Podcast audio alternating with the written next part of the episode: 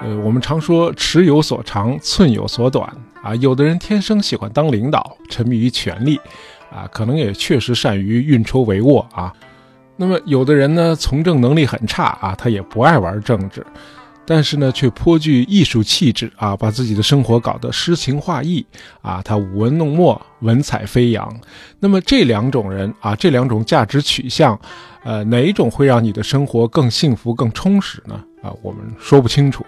呃，不过面对前一种人，尽管他们位高权重，我也不会有丝毫的自卑感；然而面对后一种人，我却非常的自卑。呃，比如说啊，我也曾经无言独上西楼，看到如钩的月亮挂在天边。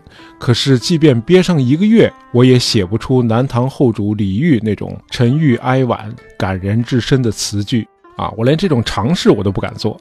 啊，因为那样只会在原有的愁苦之上平添一分沮丧。不过，我真的是很佩服这些文学大家的才情啊！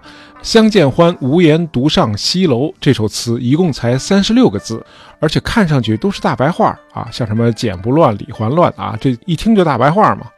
然而，这些听上去很普通的话，经李煜这么一番看似不经意的抒发、渲染和铺垫，一篇神来之作就跃然纸上了。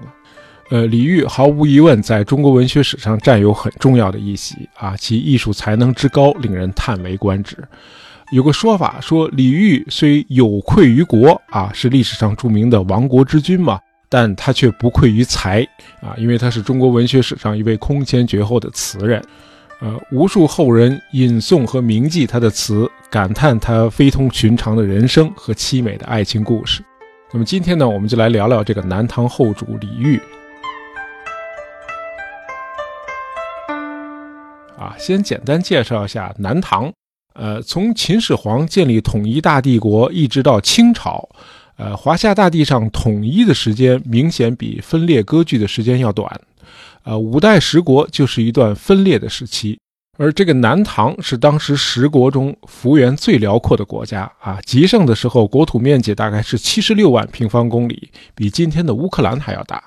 呃，南唐的疆域地跨今天的江西全省，以及安徽、江苏、福建、湖北和湖南等省的一部分，人口大概是五百万。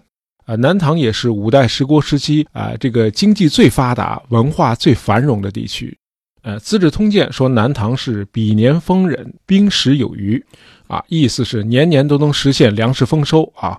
不光是农业，在南唐的主要城市，比如金陵和扬州，商品经济也十分的活跃。那么，在五代时期可谓是独树一帜啊，为中国南方的经济开发做出了重大的贡献。南唐国因此也成为中国历史上一个重要的政权。呃，如果南唐的开国皇帝李昪啊，当时是个锐意进取、致力于开拓疆土的君主，那么最终统一天下的，弄不好就是南唐的。哎，这不是瞎说啊！当时南唐的群臣就曾经建议过李昪啊，说：“陛下忠心，今北方多难，宜出兵恢复旧疆。”然而李昪回答说：“吾少长军旅，见兵之为民害深矣。”不忍复言，使彼民，则吾民亦安矣。又何求焉？啊，意思是我从小时候就开始了我的戎马生涯，看到战争给老百姓带来了深重的灾难，实在不忍心再谈这事儿了。如果我们不去折腾别的国家的老百姓，我们国家的老百姓也能安居乐业。那么除此之外，我又有何求呢？呃，李昪驾崩之后，他的儿子李景继位，啊，史称南唐中主。李景一上位就改变了他父亲保守的政策，开始大规模对外用兵。呃，九四五年，南唐灭掉了闽国。五年后，李景又发兵灭了南楚。呃，然而由于军事上的失误啊，南唐没有能够消灭对方的残余势力，新占据的土地大多又丢失了，而且连年征战导致南唐的国力开始衰退了。这个时候，北方中原地区的五代已经进入了最后一代。这就是后周啊，梁唐晋汉周嘛。呃，后周的第二任皇帝柴荣是个雄心勃勃的君主啊。继位后第二年，他就开始了东征西讨。柴荣向西攻打后蜀，又向北进攻辽国。那么经济发达的江淮地区，柴荣当然更不能放过了。从公元955年起，周世宗柴荣的大军曾三次入侵南唐，南唐大败，于公元958年被迫将长江以北的十四个州割让给了后周，并且向后周称臣。从此，南唐开始奉后周的年号。李璟除去了自己的帝号，改称唐国主，哎，不再自称皇帝了。那么，周世宗柴荣呢，称李璟为江南国主。然而，具有讽刺意味的是，柴荣的运气比李璟好不到哪儿去。因为南唐称臣后才一年，柴荣就英年早逝了啊！这个人有点像希腊化时期的那个亚历山大大帝啊，是个短命的战神。那么又过了一年，也就是公元九六零年，赵匡胤篡位啊，推翻了后周，建立了宋朝。这个李璟呢，很识时务，他维持现状，继续向北方称臣，自称江南国主。使用宋朝的年号，不过到了第二年，李璟就去世了，他的儿子李煜正式登上历史舞台，史称南唐后主。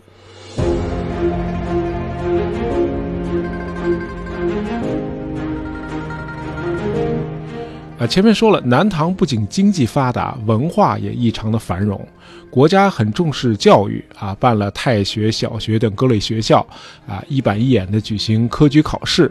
那么，中国古代四大书院之首白鹿洞书院，就是在李煜的父亲李璟统治时期创建的。李璟本人呢，也颇具文学造诣。呃，一九九八年，人民文学出版社出版了一本《李璟李煜词》，啊，父子俩都是词人，啊，这个很厉害啊。南唐一共三代国君，其中两位是文学家。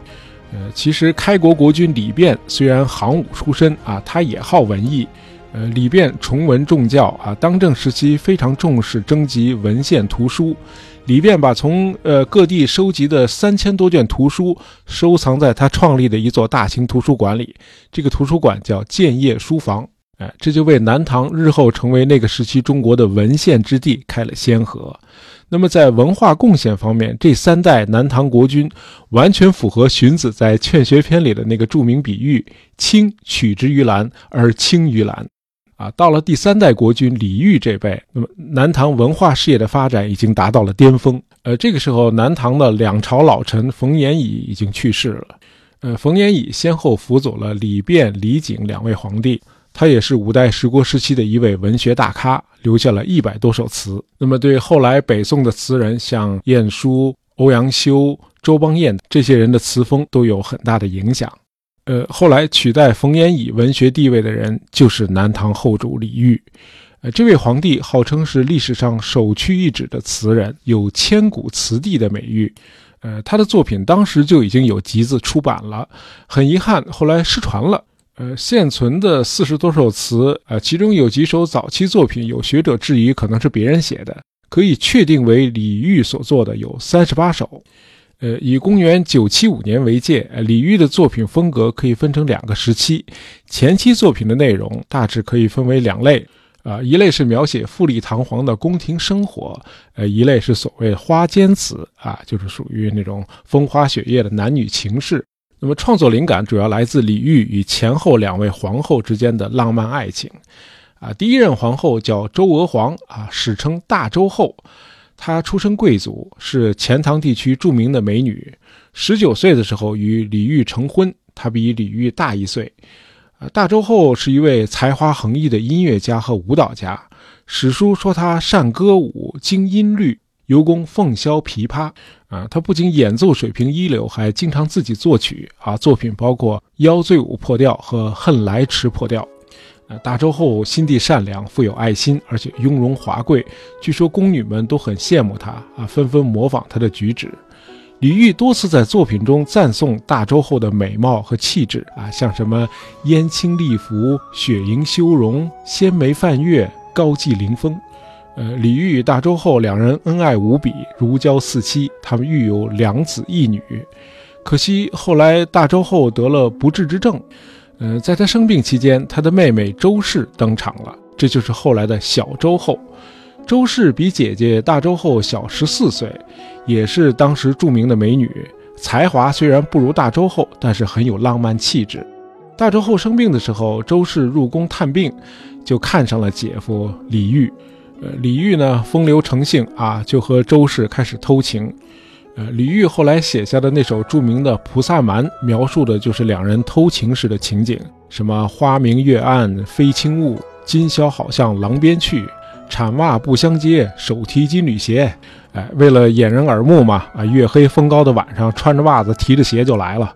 那么这个事情后来还是被大周后发现了，那么被自己的丈夫和妹妹双重背叛啊，这个刺激实在是太大了。于是大周后的病情就迅速恶化了。李煜呢，负疚万分啊，就朝夕相伴在大周后的左右，所有的饮食他都要亲自照顾，汤药也一定要亲口尝过之后再喂给妻子。呃，寒冷的冬夜里，李煜呢也是夜复一夜的守护在大周后的身边啊，困极了也是合衣而卧，衣不解带。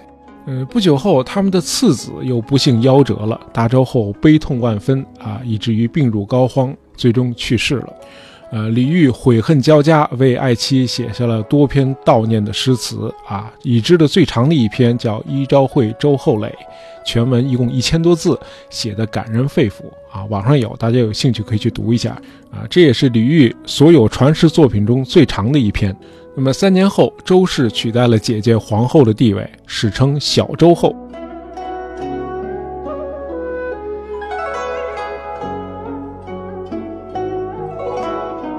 那封后的时候，大臣们都得给李煜写贺信啊。呃，结果很多人在贺书中都公开挖苦小周后啊，说他与姐夫通奸，气死了自己的姐姐。李煜呢自觉理亏，也只好保持沉默。呃，小周后上位六年后，呃，享国三代，历时三十九年的南唐就亡国了。呃，我们简单介绍一下。呃，从父亲李璟手中接过江山之后，李煜继续奉行向宋朝称臣以及割地求和的外交政策。那么与李璟相比，李煜面对宋朝表现出来的卑微和恭顺更是无以复加。呃，他甚至不敢直接追尊先帝李璟为元宗皇帝，而是先派个特使去宋朝请示，得到了宋太祖赵匡胤的批准之后才敢实行。哎，非常的毕恭毕敬、谨慎小心。当时宋朝的军队中有些人是原来南唐的降将，那么宋朝要求。把这些降将在南唐境内的亲属全都送过去啊！李煜二话不说，立刻就照办。每次得知宋朝在战争中获胜或者有喜庆的事儿，李煜必定派特使前往祝贺，并献上金银珍宝、粮食土产。那么宋朝灭掉了南汉之后，李煜又主动请求宋朝下诏书的时候，对他李煜直呼其名，不用提国主这个头衔了。同时，南唐国内的行政机构也全都降低规格，哎，这就让宋太祖赵匡胤很为难。你老来软的，不给我借口，我怎么吃掉你呢？于是，在公元九七三年，赵匡胤下诏让李煜入朝，哎，你到东京汴梁来一趟吧。啊，李煜知道，如果真的去了东京汴梁，肯定就回不来了。于是他就托病不去啊，说我病了，那什么，以后再说吧。哎，这就给了赵匡胤发兵攻打南唐的借口了。你拒绝入朝，说明你志在反宋啊！哎，其实真没有。李煜生性懦弱啊，每天只醉心于研究文史典籍啊，以作诗填词、谈情说爱为乐。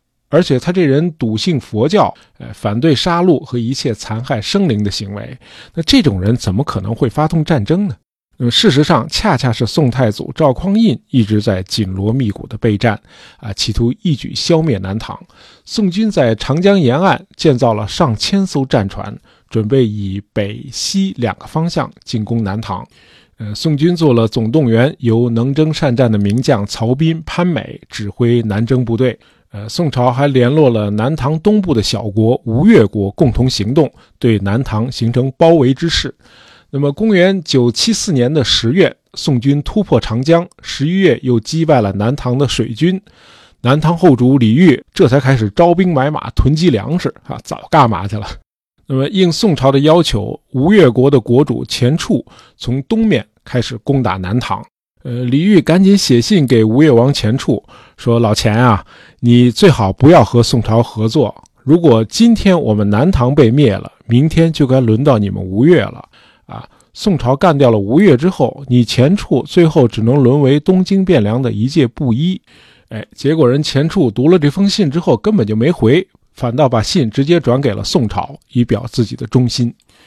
呃，南唐的军队虽然远不是宋军的对手，但是宋军似乎也做不到一战就定乾坤。那么仗一直打到了第二年的七月，由于天气酷热，宋军中爆发了瘟疫。这时候赵匡胤甚至考虑是否暂时撤军。李煜赶紧不失时机的派大臣徐玄前往宋朝，请求宋朝撤军。呃，徐玄对赵匡胤说：“啊，李煜无罪，陛下兵出无名，欲以小事大。”如子弑父，未有过失，奈何见罚？啊，意思是李煜又没有罪啊，陛下您出师无名，李煜对待您毕恭毕敬啊，就像儿子侍奉父亲一样。他这样恭顺，而且又没有过任何过失，您为什么还要攻打我们呢？然而赵匡胤不为所动。呃，这个时候赵匡胤的手下就告诫他说：“说这个战争啊，不能因为闹瘟疫就半途而废啊，否则就前功尽弃了。”于是赵匡胤决定继续打下去。呃，这样宋军于公元975年十月发动了宛口之战。那么这一仗下来，南唐在长江中游的军队被宋军全部消灭了。那么首都金陵就成了一座孤城。这时候李煜再派徐玄啊、周维简等人去宋朝求和。在这次会谈中，赵匡胤讲出了那句著名的话啊，据说他是手扶着宝剑说的。他说：“卧榻之侧。”岂容他人酣睡乎？啊，这应该是时事评论员们和网民们今年引用次数最多的历史名言了，对吧？哎，卧榻之侧，岂容他人酣睡？那么这年十一月，曹彬和潘美率宋军包围了金陵，那么这座帝都最终被宋军攻陷，李煜宣布投降，同时他下令各地守将停止抵抗，全都向宋朝投降。那么，绝大多数的城池都奉旨投降了宋军，只有江州的指挥使胡泽拒绝投降。呃，他对下属说：“首都金陵长期被围困，传出来的各种消息很多都是谣言，我们不能够辜负李后主和朝廷。”于是他杀掉了企图投降的江州刺史谢彦斌，然后据城不降。那么一直坚持到第二年的四月，宋军才攻破了城池。出于报复。除了杀光了守城将士，啊，宋军还对江州实行了屠城，数万无辜百姓被杀戮。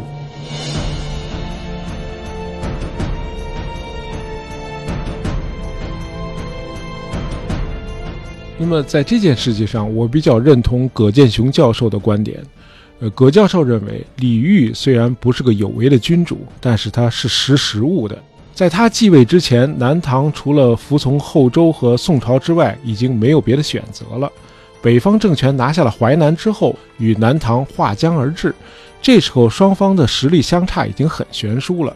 啊，如果李煜真的能够潜修战备啊，倾南唐全国之力抗击宋朝，估计也能支撑一段时间，啊，造成宋军的一些伤亡，但最终的覆灭还是不可避免的。而这样做，百姓的生命财产损失更大。因此，他下令全国放弃抵抗，应该说是个理性的选择。相反，江州指挥使胡泽表现出来的忠贞不二啊，或许是符合传统的春秋大义啊，不成功变成人嘛。那么他本人是死而无憾了，但是城中百姓却因此全部遭到屠杀，成了他的殉葬品。呃，李煜如果也像胡泽那样号召各地继续抵抗，那么整个南唐可能都将沦为屠场。那么，江南数十年的休养生息和经营，繁荣的经济、昌盛的文化，都将受到摧残。而李煜的投降，基本上让宋军兵不血刃地征服了南唐全境。那么，在当时的形势下，这是他最明智的选择。呃，南唐灭亡之后，李煜被押送到了宋朝的东京汴梁。赵匡胤没有惩罚他，按照通常的做法，李煜应该脱光上衣，反剪双手，双膝跪地请降。然而，这些都免了。啊，宋太祖只是让他穿戴白衣纱帽，在宫城外听候处理。哎，太祖皇帝这时候展现出了他们老赵家宅心仁厚的一面啊，他赦免了李煜，封他为违命侯啊，就是不听话的侯爵。呃，一年后赵匡胤去世，他弟弟赵光义啊，宋太宗继位。呃，与宋朝后来的那些知识分子皇帝不同，赵匡胤和赵光义这哥俩都是武夫。啊，当然，毫无疑问，这哥俩也都极富政治韬略。呃，当时五代十国中还有一个国家北汉仍然独立于宋朝，呃，因此优待李煜和吴越王钱俶这些亡国之君，对宋朝来说是有宣传价值的。呃，果然，当李煜向宋太宗申诉啊，说生活困难，太宗皇帝立刻就增加了李煜的月俸，还改封他为陇西郡公。呃，当然，太宗皇帝也是人啊，也有某种需求。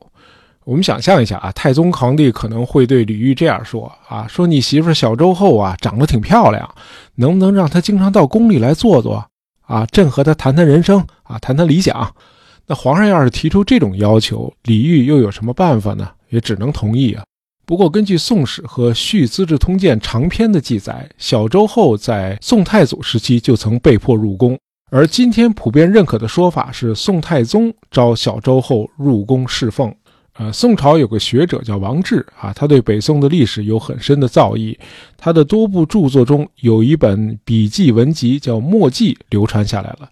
在这本书里，王志也没有具体写到底是赵匡胤还是赵光义霸占了小周后。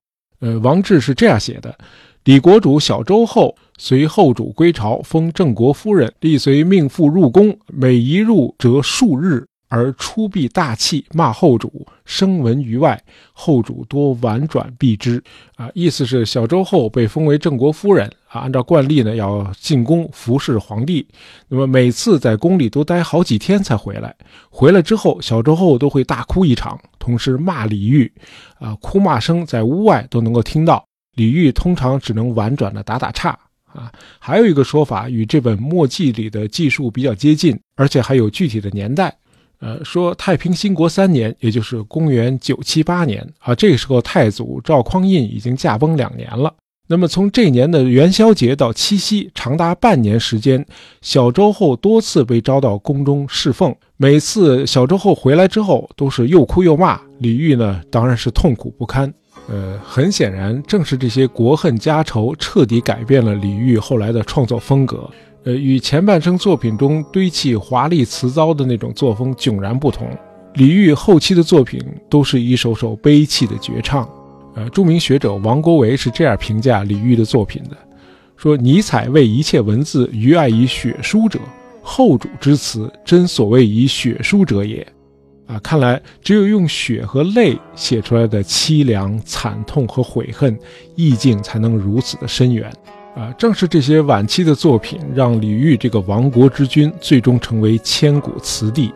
呃，公元九七八年显然是李煜的命运之年，他作品中最脍炙人口的那首《虞美人》就是在这年创作的。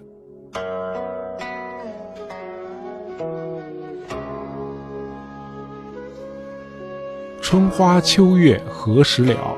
往事知多少？小楼昨夜又东风，故国不堪回首月明中。雕栏玉砌应犹在，只是朱颜改。问君能有几多愁？恰似一江春水向东流。那么，就是在这年的秋天。